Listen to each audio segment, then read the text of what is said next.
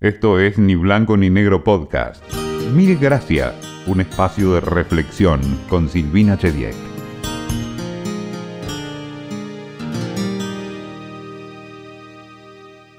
Siempre tuve más preguntas que respuestas.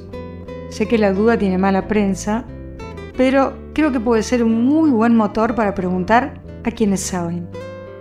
Tengo solo algunas certezas. Una de ellas es que el agradecimiento es una gran cosa. Por eso, mil gracias de antemano por escucharnos.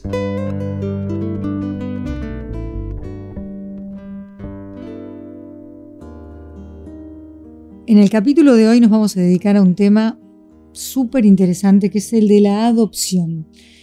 Estoy segura de que vamos a sorprendernos por muchas cosas. Una de ellas es dónde nos paramos, quién adopta a quién en realidad. Para esto, hoy nos va a acompañar Agustín Ciampagna. ¿Cómo estás, Agustín? Bien, muy bien.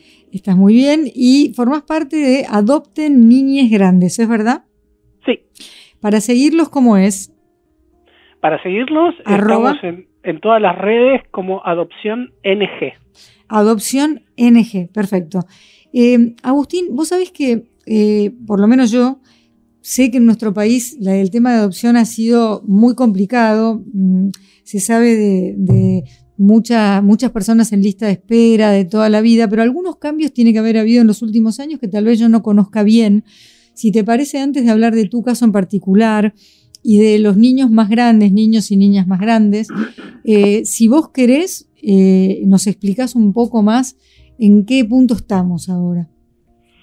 Eh, sí, yo eh, estuve inscripto en el, eh, año 2012 y en el medio de, mi espera, en el año 2015, hubo una reforma en el Código Civil ¿sí? que introduce este, varios cambios y que el más importante tiene que ver con el interés superior del niño ¿sí? y, respetar su derecho a la identidad eh, y garantizar que se agoten las instancias este, de permanencia en su familia de origen y después nada, tiene que ver con, que se puedan preservar este, los vínculos de, su familia de origen siempre y cuando se consideran que son positivos y ese tipo de cosas. Y es cierto, desde ese momento, desde el año 2015, eh, se agilizó bastante el trámite. Es bastante más rápido. Eh, ¿Se sabe cuánta gente busca adoptar? ¿Se tiene una idea de eso? Sí. Em, en la página del, del, de Narrúa, que es la dirección nacional, hay un listado que se, actualiza mes a mes y hay alrededor de 2.000, 2.200, 2.100 eh, pretensos adoptantes, se dice, o postulantes. ¿Cómo se decía, perdón, la primera parte? ¿Cómo dijiste? Pretensos adoptantes. o, postulantes, sino postulantes No, no, pero como no había escuchado esa palabra antes, quería que la, dijeras vos. ¿Y se sabe cuántos niños y niñas hay esperando ser adoptados?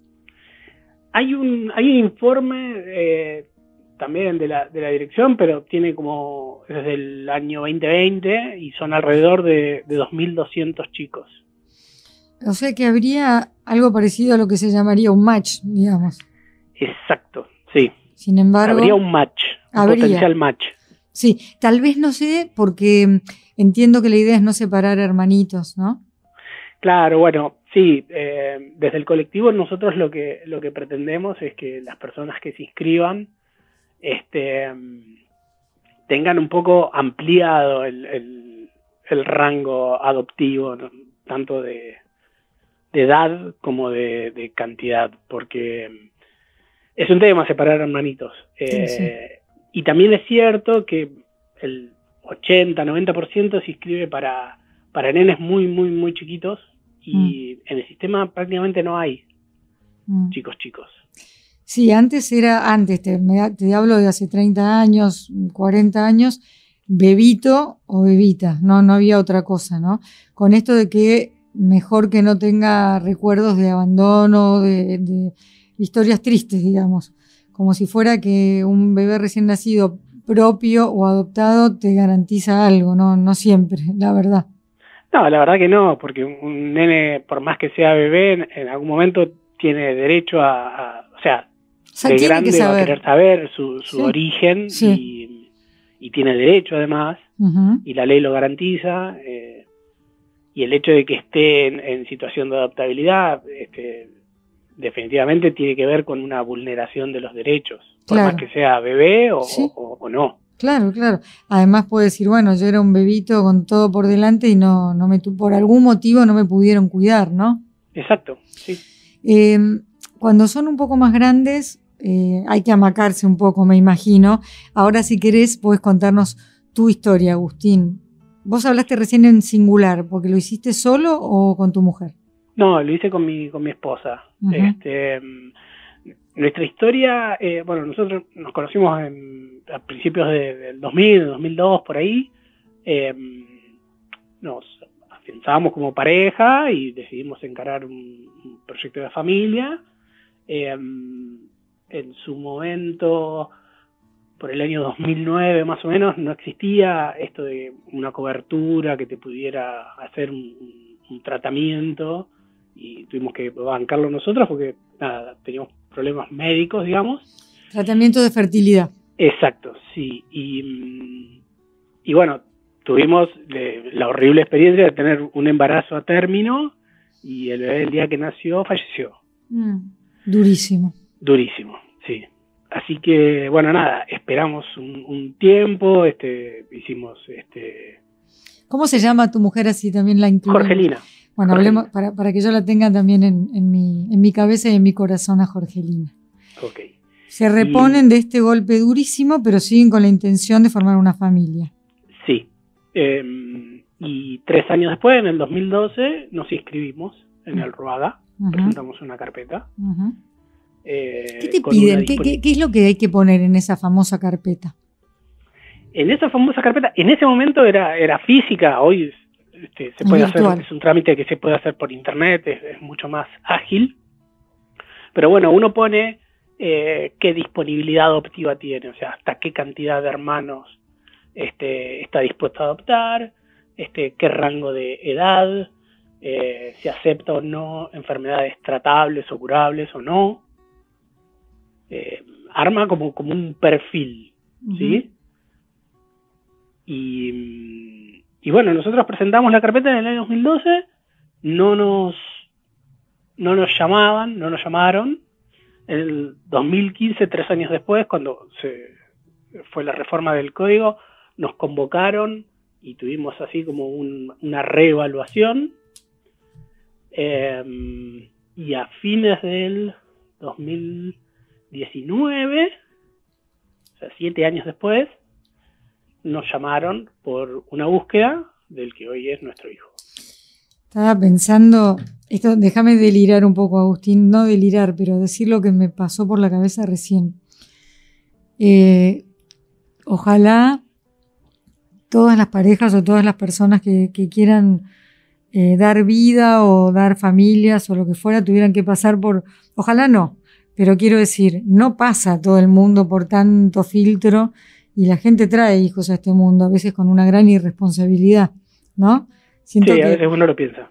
Más, bueno, por eso, tal vez lo dije de una forma súper, súper eh, eh, desprolija, pero es lo que sentí, como a veces siento que eh, para, no sé, para cualquier trabajo te toman un psicotécnico y para manejar un país no, y me parece que está mal. Digo, bueno, ustedes pasan por muchas pruebas.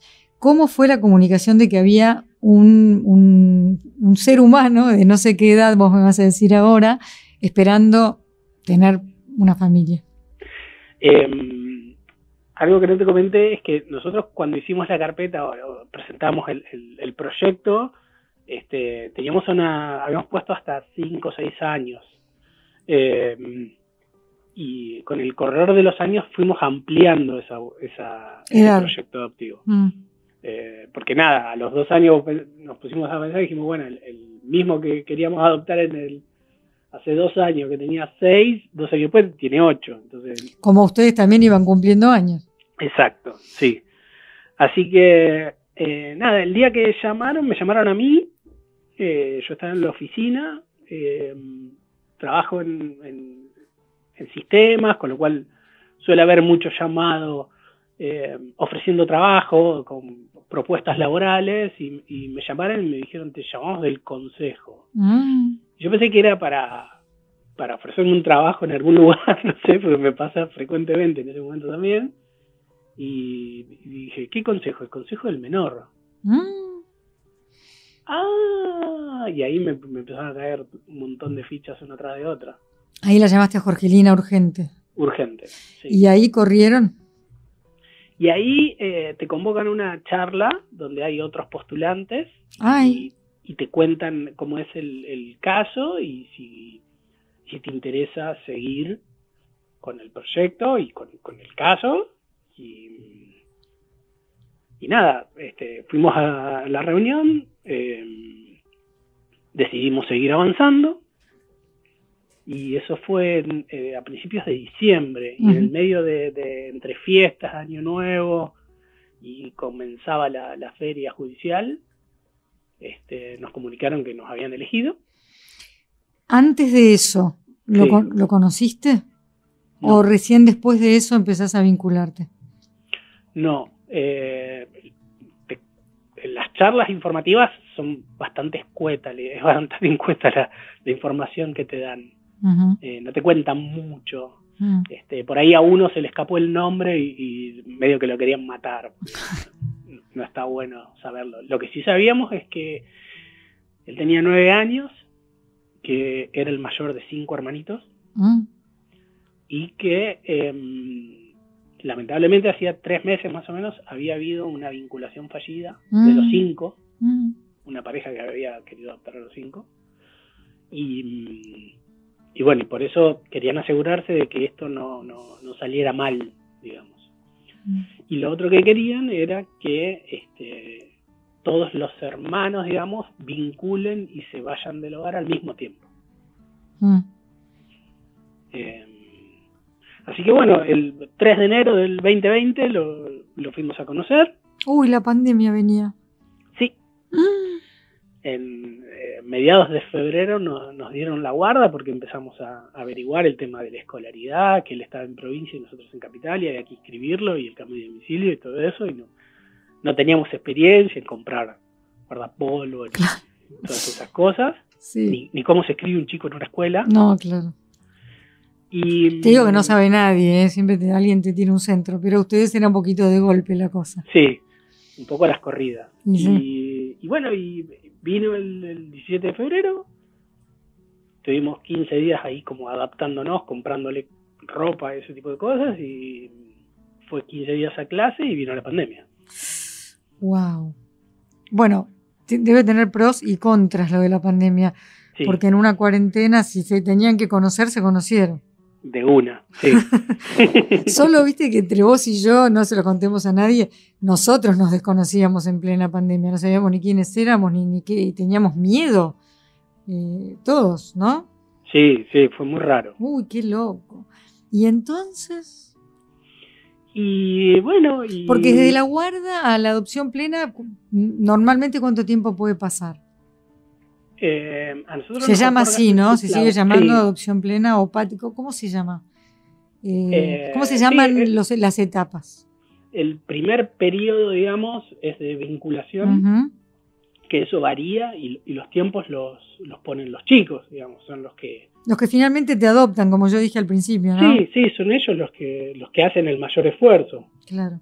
Este... Claro, ustedes tienen un gran deseo que se venía eh, cocinando hace un montón. Y ellos lo que tienen es una circunstancia de vida que no quiere decir que no tengan deseo de familia, pero la verdad es que... Claro, lo de ellos es un derecho. Claro, es un derecho, me corregiste re bien, me gusta. Es, un derecho a tener una familia. Claro, ¿cómo no? Este, y es lo que debería priorizarse, digamos. Este, así que bueno, nada, eh, vino durante la pandemia y acá de golpe de ser mamá y papá y, ser maestro porque mandaban las tareas y había que ayudarlo.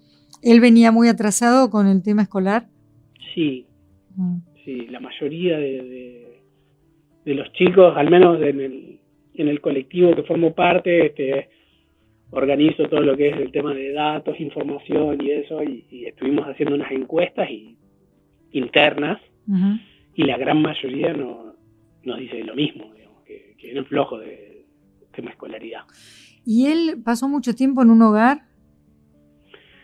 Él estuvo tres años en un hogar, mm. desde los seis. ¿Junto con sus hermanos? Sí. Mm. Y hay algo que también corregime, me, gusta mucho que me corrijan los que saben. ¿eh? ¿eh? si yo entiendo bien, o por lo menos hasta hace un tiempo, eh, si un chiquito o chiquita estaba en un hogar y una vez al año alguien de la familia pasaba a, saludarlo, ya dejaba de ser adoptable o algo por el estilo, ¿no? Con que la familia apareciera alguna vez, eh, ya, mm, no, sé, funcionaba así, que, con alguna aparición esporádica de algún familiar directo, mm, de vuelta no era adoptable. Eh, Entiendo que ya no es así, que tiene que haber algún tipo de apelación, un trámite legal, pero por eso se, modifica el, código para garantizar que, se agoten esas instancias mm. de permanencia en la familia de origen, mm. digamos.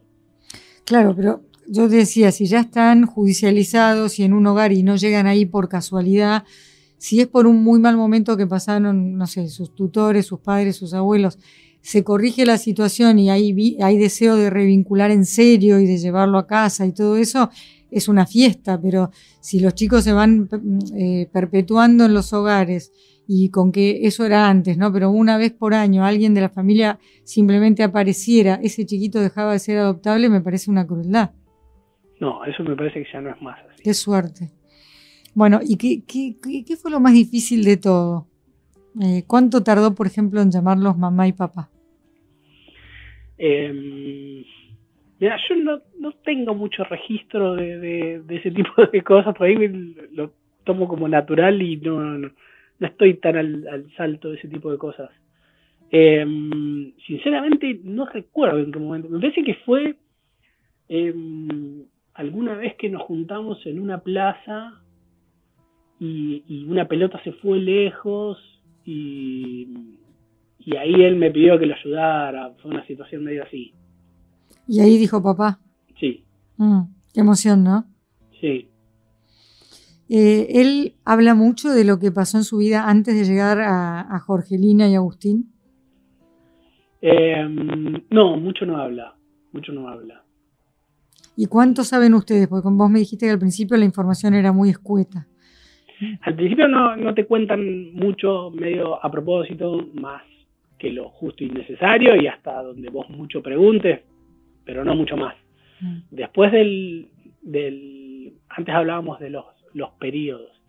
Primero hay un periodo de vinculación que dura este, lo que lo que marque el tiempo y, y, lo que digan los chicos, digamos. Después hay un periodo de guarda preadoptiva, eh, que ahí es donde vos podés pedir, no sé, la licencia en tu trabajo, si es que en tu trabajo te dan licencias y, ese tipo de cosas, porque hoy por hoy sería igual que, un nacimiento y la ley te da dos días, digamos. En donde yo trabajo tuve la suerte de que me dieran 15. Mm. Eh, y cumplidos seis meses el plazo de, guarda, se hace el juicio. Mm. Eh, en el caso del juicio, una vez que, lo, lo, llevas a cabo, tenés acceso al expediente, eh, donde está todo el informe. Y eso a veces puede venir data ahí que, te pueda ayudar, pero a veces no. Mm. En nuestro caso había bastante información mm. eh, y que nos sirvió además para, para nosotros y para la familia de los hermanos. ¿Él ve a sus hermanos? Sí, sí, sí. Nosotros, eh, además de que tenemos buena onda con los papás, este, firmamos un consentimiento de que sí vamos a garantizar el vínculo entre ellos, así que acá dos, tres semanas, este, normalmente siempre hay alguno que dice, che, ¿cuánto hace que no veo a Lucas? Entonces, este, armamos ahí nomás, tenemos un grupo de WhatsApp. Quiero preguntarte algo, los, eh, él está con ustedes y los otros cuatro sí están juntos. No. No. Están dos y dos. Mm. Pero siguen sabiendo mm, eh, cada uno acerca del otro. Eso es buenísimo. Sí, sí, sí, eso sí. Mm. Em, la, la idea de más grandes, como decíamos hace un rato, trae el miedo de la, bueno, cuántos abandonos puede haber habido, cuánto maltrato, cuánto abuso, cuánto drama pudo haber habido. Eh, ¿Qué le dirías a la gente que tiene miedo de esto? Que se anime. que se anime y que se prepare. Eso, que se prepare. Vamos a sacar el romanticismo de lado. Eh, Lucas se llama tu hijo, ya lo dijiste, o, sí. bueno. Eh, al principio de todo fue difícil y después aflojó. Al principio fue idílico y después empezaron las pataletas, porque también pienso, cualquiera de nosotros, yo tengo solamente un hijo, ¿no? Eh, y no fue muy rebelde, pero digo, viene una edad en la que lo desconoces y lo, lo, tuviste desde que nació en tus brazos y lo criaste y le enseñaste y un día no te contesta, te contesta con monosílabos, eh, no sé, no se quiere bañar, bueno, y, no viene de, nada, es simplemente un ser extraño porque es un adolescente y bueno, y a bancar, qué sé yo, y a apoyar y a soportar algún portazo todos vamos a tener que enfrentarnos con cosas de nuestros hijos en algún momento. Y tenemos que ser fuertes y tenemos que recordar que el adulto es uno y bueno, y es lo que sea. Pero digo, cualquiera de estos chicos puede tener su derecho de tener algún tipo de, rebeldía, digamos. Absolutamente, sí. Mm. Entonces no sé cuánto más hay que prepararse. o, en el caso de ustedes puede pasar que el tema de ser adoptados, no sé, les dé a ellos un texto diferente para enfrentarlos? Eh, no, bueno, tiene que ver también con que, primero, si son grandes, este, en, cierta medida es más fácil porque te pueden explicar qué es lo que les pasa, digamos. Em, nosotros siempre hablamos de, prepararse y estar en, los talleres de, espera activa que en la ciudad de Buenos Aires organiza, en provincias entiendo que también. Qué interesante eso. Eh, y está, está buenísimo porque nada, ahí hay gente que, está en la misma que vos, que está esperando y muchas veces invitan a, personas como nosotros que ya adoptamos, que te podemos contar cómo, cómo es, este, que sí, no, no, no es un, un, jardín de rosas, digamos, este, pero bueno, es, es llevadero, no, no, no pasa nada como con cualquier otro chico. ¿Y cuando él pudo empezar a ir al colegio, cambió mucho la cosa? Eh, todo lo que vino después de la pandemia fue muy difícil. Eh, en, el caso de la, escuela, lo que hablábamos nosotros con los otros papás y con, las autoridades de la escuela es que muchos chicos volvieron así como muy muy físicos, muy contestadores, mm. muy Claro, era difícil saber qué tenía que ver con la historia de Lucas y qué tenía que ver con que todos salían de, del cautiverio, digamos.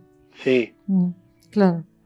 Sí, se mezclaban las cosas. ¿Y ahora cómo están? Ahora, para cuando que la gente sepa, porque esto se puede escuchar el año que viene o el otro, en este momento estamos hablando en agosto de 2023. Quiere decir que si lo recibiste en febrero del 20, ahora este año puede ser un año un poquito más normalito. Sí, sí, sí. Hoy es un ya eh, durante la pandemia este, hubo cosas que, que, cambiaron muchísimo. Él, este, cuando vino, eh, decía que no sabía leer ni escribir, por ejemplo. Eh, y no era así, algo sabía, medio que se hacía un poco la víctima.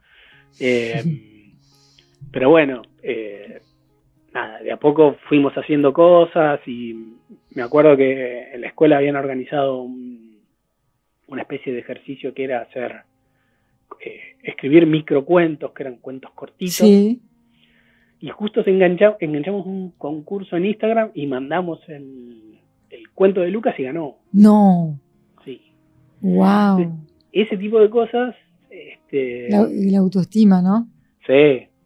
Sí, a full porque vienen muy, muy, muy abajo. ¿Y qué te parece? Qué buena onda eso. ¿No? Para él tiene que haber sido divino. ¿Y qué cosas te parece que a él lo sorprenden más? Por ejemplo, ustedes le, cuentan cuentos o historias, eh, sus festejos de cumpleaños, no sé, esto que se está haciendo tanto hincapié, y no para chicos y chicas adoptados, sino para todos los niños que parece que están medio flojos de cuentos y flojos de tiempo parental y, algunos, viste, como que, bueno, dependiendo del, estrato social, pasan de largo su cumple, eh, como cosas que, no solamente se miden en los números, eh, viste que, es muy cruel el número de la pobreza, pero que hay una pobreza que, es eh, espiritual también en un punto. Sí, em, en mi caso yo tenía así como este, muchas ganas de leer cuentos a la noche, a la hora de dormir, y se ve que él también. Así que uno de los proyectos de pandemia fue leerle a la noche. Y mm, durante la pandemia le leí los siete libros de Harry Potter. ¡Wow! Esos gordos. Esos son gordos, sí. Metíamos un capítulo a veces por noche, cuando podíamos. Y eso y después, mirábamos, después mirábamos la peli. después, de, después del libro. Sí, obvio. Y comparábamos eso estuvo muy, muy bueno. Fue un lindo proyecto ese. y, él, este, nada. Muchos de los chicos, este, el otro día escuchaba una frase que dice que, los chicos grandes guardan este, algo de, su infancia para poder eh, vivirla cuando puedan tener una familia, cuando están en los hogares. Y a nosotros frecuentemente nos pasa que él tiene alguna cosa de un nene más chico. Mm. Eh, nada, creo que tiene que ver con eso también, ¿no? con ir para mí al rescate de ese niño que no tuvo lo que ahora sí tiene.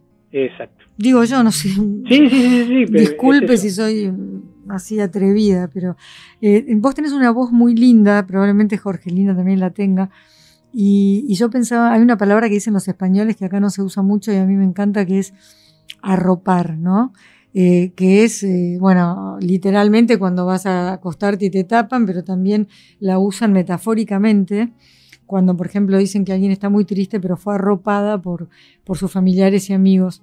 Y yo sentía que mientras vos le leías los capítulos de Harry Potter, esa voz lo debía estar cobijando de alguna manera. Sí, sí, eso corre por mi cuenta y no se te ocurre desmentirme, Agustín, porque viste, porque también me puedo poner muy mala. No, mentira, pero digo, ¿te imaginas estar acostado en una cama calentita y, con un pijama y tal vez con un muñeco y, con un papá que te lee con paciencia un capítulo entero de Harry Potter con una linda voz?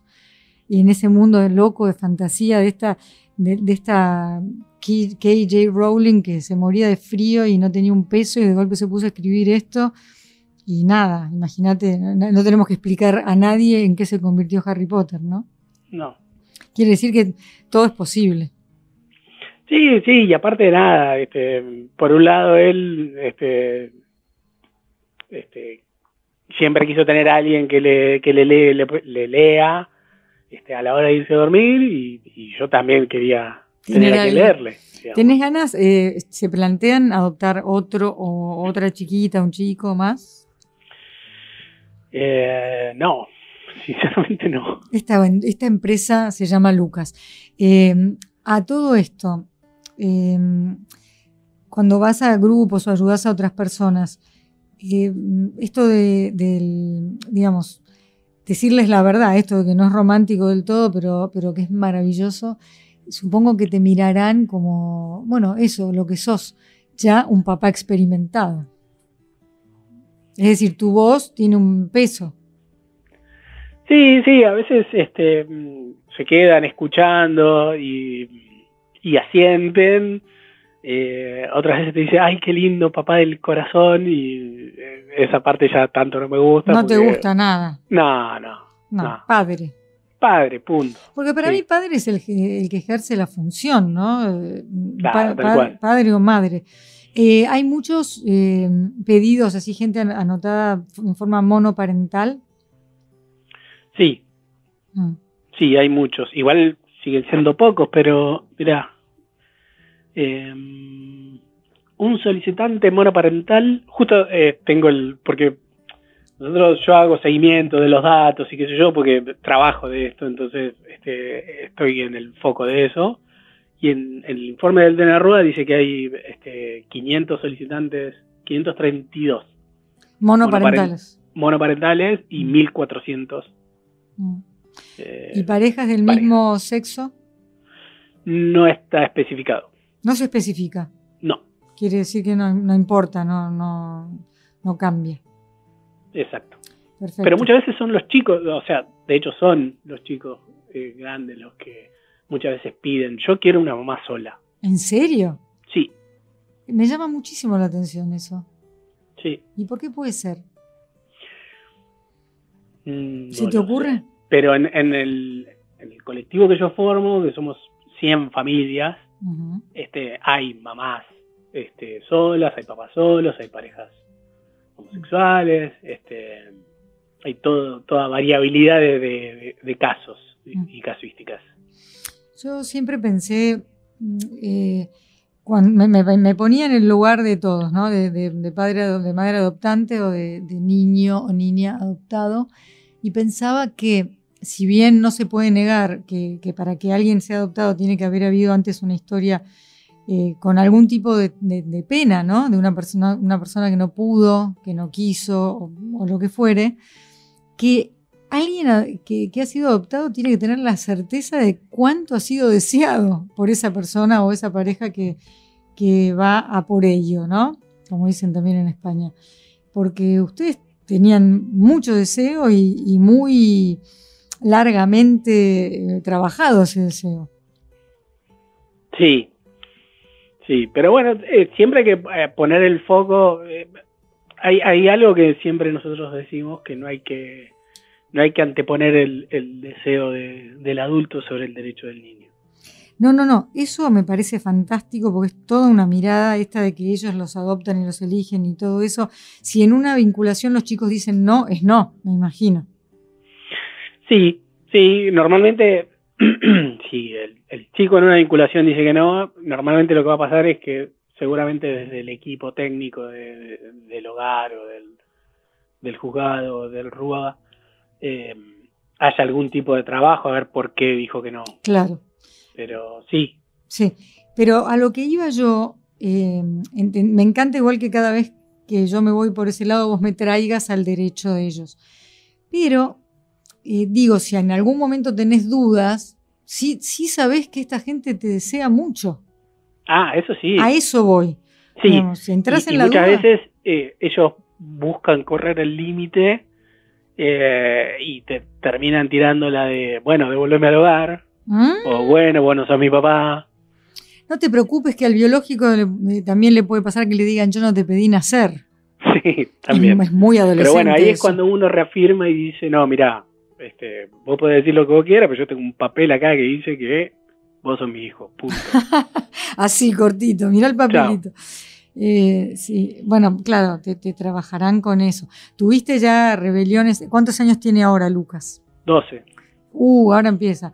Y hasta, el momento. La que me eh, espera. No, y, o no. ¿Por qué no? Yo te deseo que no sea para tanto. Eh, porque también puede pasar que Lucas haya tenido una infancia que si bien a veces lo, hace parecer aniñado hoy, en un punto sea alguien que sabe de la vida a lo mejor más que alguien que tiene 25. Sí, yo el día que lo conocí, en un momento eh, yo había llevado una pelota para jugar, así, creo que le había hecho pasta, había hecho pasta frola, y mm, en un momento eh, mi mujer fue al, fue al baño, no sé, le llamaron a las chicas del hogar para comentarle no sé qué cosa y me quedé solo con él. El día que lo conocí, me dijo, ok, ustedes van a ser mis padres, pero miren que yo tengo mis costumbres y ustedes tendrán, ustedes tendrán sus costumbres, pero yo tengo las mías, me dijo. Wow, marcó la cancha. Ahí nomás, el día que lo conocí. Mm. Y sí, tiene, tiene eso de, no me acuerdo cómo se dice, este, tiene respuestas de, de un chico adulto, sobreadaptado. Claro. Y por eso puede pasar que su adolescencia no sea la típica. Y por ahí no. Y de esas costumbres, ahora ya me agarró el chisme, de las costumbres que él tenía a las de ustedes, ¿hubo gran choque? No. No. Él tenía esa sensación de que marcaba la cancha y listo. Y hablando de pelota de fútbol, él venía con algún, algún amor a un club y vos a otro. Y sí, él vino de Río, yo soy de Boca. Uh, es, clásico. El chico es muy inteligente, te lo quería decir, lo percibí desde un principio, sentí que Lucas era de los míos. Y bueno, ahí ya tenés una, linda batalla, pero no se gasten mucho tampoco. No, no. Pobre criatura, que seguro que no tiene recuerdos de cuando nos fuimos a la B. no. Vos no se lo recuerdes, no seas malo. ¿eh? No seas malo porque yo te revoco el papelito. Eh, bueno, dijiste varias veces el colectivo. Podés ahora, eh, porque me interesó mucho la historia personal, pero también la idea de este podcast es que otras personas que lo estén escuchando se animen, no se pierdan esa oportunidad de darle el derecho a, alguien o por ahí a un par, ¿por qué no?, de, mm, de tener una familia y que ellos, bueno, tengan, ¿por qué no?, este desafío que al mismo tiempo tiene muchas gratificaciones. o, más de un par. O más de un par, bueno, viste, ya, yo no quería asustar tanto. Eh, ¿Cómo es, eh, cómo se contactan de nuevo? Cuando decís el colectivo, ¿a qué te referís y cómo se contactan con ustedes? Eh, bueno, el colectivo está en, todas las redes. Nosotros somos ahora 100 familias, pero arrancamos hace un año. Y empezó por, una serie de usuarios que empezaron a intercambiar mensajes en Twitter y, che, armamos un WhatsApp y se empezó a juntar gente. Em, estamos en, en Twitter, en Instagram, en TikTok, en YouTube. Tenemos una página web con un libro gratis para descargar, eh, donde hay este, recomendaciones de películas, libros, mitos, textos. Eh, la web se llama www.adoptenninesgrandes. Claro, porque la ñ, la ñ no existe. Nines grandes. así que es nines. Decilo de vuelta, por favor, porque te interrumpí. www.adoptenninesgrandes.ar eh, igual si ponen adopten niñas grandes de Google van a, vamos a aparecer. Sí. Eh, en Twitter es arroba adopción NG, en Instagram es igual, adopción NG, y en YouTube también, adopción NG. Eh, antes de preguntarte a qué le dirías mil gracias o a quién, te pregunto si el entorno de ustedes los desalentaba o los alentaba. no, nos alentaba, estaban, estaban todos muy, muy, muy, muy, ansiosos. Nosotros no queríamos mucho tampoco contar porque sabíamos que por ahí los tiempos, en, ese momento, de hecho, terminaron siendo siete años la espera. Mm. Eh, entonces, tampoco queríamos, bueno, sí, estamos inscritos, pero hay que esperar, pero y no tenés novedades, y no, hay que esperar. No, no, y esa pregunta que, te genera más ansiedad de cuándo, para cuándo, no, no, no, no. Nadie la necesita. No. Pero una vez que se produjo, divino. Sí. Bueno, para terminar, querido Agustín, ¿A qué o a quién le dirías mil gracias? Eh, a Lucas. Ni hablar. Te mando un abrazo y otro para Jorgelina y de mi parte a Lucas el gallina, un beso enorme. Un beso. Gracias. Chao. Esto fue Ni Blanco ni Negro Podcast.